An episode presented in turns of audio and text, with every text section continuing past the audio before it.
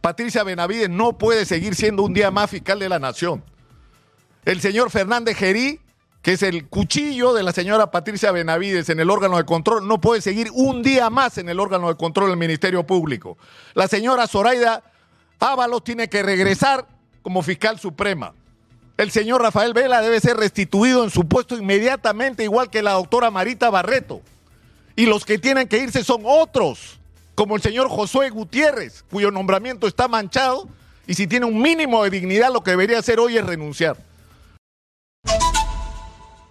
La Fiscalía de Lucha contra la Corrupción del Poder ha tomado una decisión eh, dramática que ha sido admitida por el sistema de justicia, por el Poder Judicial, que es literalmente intervenir a las más altas esferas de la Fiscalía de la Nación.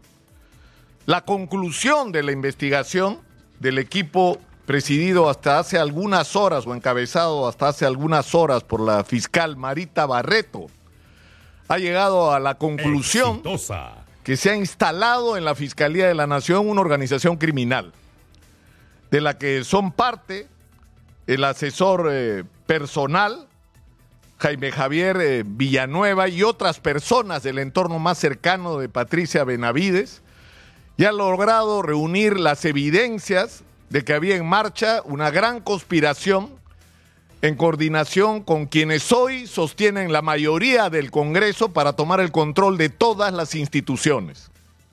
Y que el procedimiento para lograr estos acuerdos ha sido el de ofrecer las investigaciones del Ministerio Público como un instrumento para proteger a quienes la fiscalía más bien tenía que perseguir.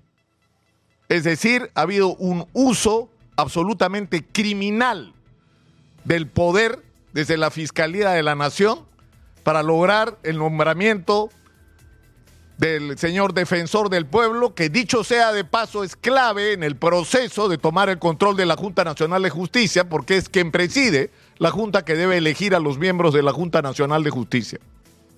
Y ahí está el señor José Gutiérrez, si es que todavía está y no ha renunciado a las 8 y 10 de la mañana.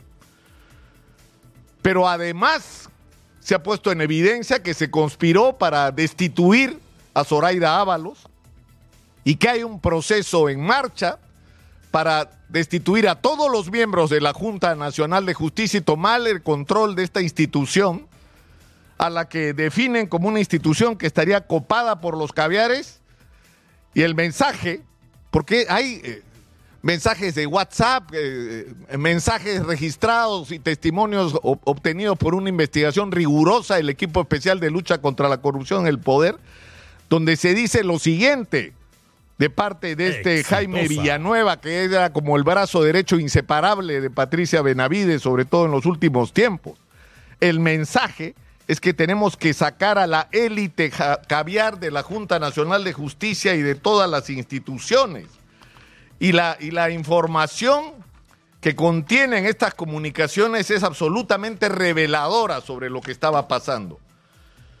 Es gravísimo lo que está ocurriendo con la justicia peruana. Yo creo que hay que detenerse un momento y reflexionar una vez más sobre lo que pasó, porque esto ya lo vivimos con el caso de Chávarri. Recuerden ustedes lo que pasó en el caso Chávarri. Chávarri fue electo fiscal y una de las primeras cosas que usó acertadamente fue poner a Rafael Vela y a José Domingo Pérez en el equipo especial Lavajato y darles la libertad para constituir el equipo que consideraban necesario. Sin embargo, por iniciativa, miren esas paradojas de la vida de la izquierda en el Parlamento, se inició un proceso de investigación que debería terminar en la inhabilitación y la destitución del fiscal Chávarri pero la decisión estaba en manos de quien tenía la mayoría del Congreso, los Fujimoristas. Y el señor Chávarri, hay que decirlo, porque como lo dijimos acá, terminó prisionero de los Fujimoristas. Su destino dependía de ellos. Y el precio que tuvo que pagar fue pretender sacar a Rafael Vela y la historia en qué terminó ya sabemos. El que se tuvo que ir fue él. Hoy la historia se repite. Patricia Benavides se instaló como fiscal de la nación e hizo cosas correctas. Hizo, a diferencia de sus antecesores, tomó la decisión de que a los presidentes en ejercicio, pese a la limitación constitucional de que no se les puede acusar, no solo sí se les puede investigar, sino sí se pueden hacer todas las diligencias que corresponden a una investigación, como hizo correctamente con Pedro Castillo Terrones. La fiscal de la Nación constituyó el equipo especial contra la corrupción del poder, lo cual estuvo muy bien. Exitosa. Fue una buena decisión hacerlo y fue una buena decisión poner a Marita Barreto a cargo de ese equipo. Pese a las presiones que recibió, porque hay que decirlo, de políticos involucrados en corrupción, de abogados de la corrupción y de periodistas de la corrupción que fueron a ver a Patricia Benavides para pedirle la cabeza de Rafael Vela, no se las entregó, por lo menos en ese momento. Y no solamente no se las entregó, sino que le dio su respaldo al equipo especial Lavajato, lo cual estuvo bien. Recibió presiones a sí mismo para restituir al equipo que había estado llevando a cabo la investigación de los cuellos blancos y que estaba asignada por el otoronguismo judicial, por la protección, miles de horas de grabaciones que no se habían hecho, o que no se habían escuchado, transcripciones que no se habían realizado para no revelar la identidad de personajes que estaban detrás. Boicota a los colaboradores que querían dar información sobre hasta dónde llegaban las redes de corrupción en el sistema de justicia. Por eso fue correcto cambiar a este equipo de investigación de, del caso de los cuellos blancos. Pero ¿cuál era el problema de la fiscal de la Nación? Se plantearon dos cuestionamientos muy serios alrededor de ella. Uno, el hecho de que una hermana suya, jueza, estaba siendo procesada por supuestamente haber favorecido narcotraficantes a cambio de dinero en todo un esquema de corrupción para liberar o disminuir penas a narcotraficantes. Y en segundo lugar, había un problema por el hecho de que la fiscal no presentaba las tesis para su maestría y su doctorado. Simplemente estas habían desaparecido. Lo que queda claro a estas alturas es que con respecto al caso de su hermana era un asunto puntual que debía ser vigilado para garantizar que la fiscal no utilizara, como pretendió aparentemente hacer en determinado momento, su poder para influir a favor de su hermana en las investigaciones.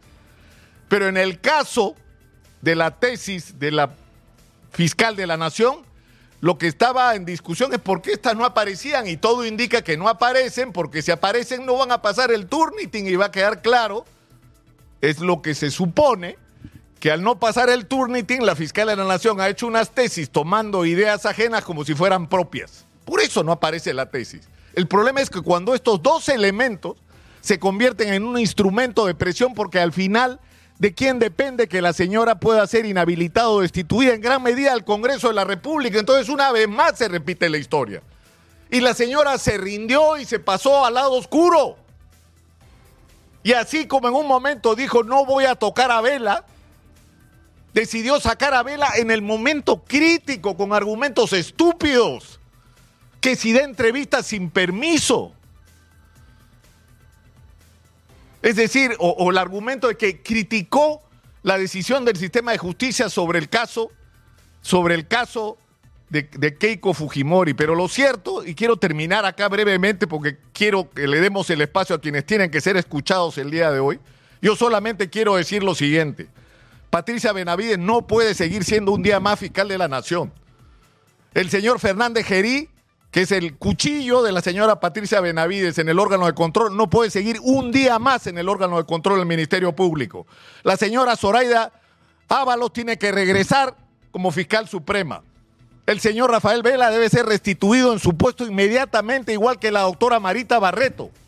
Y los que tienen que irse son otros, como el señor Josué Gutiérrez, cuyo nombramiento está manchado y si tiene un mínimo de dignidad, lo que debería hacer hoy es renunciar.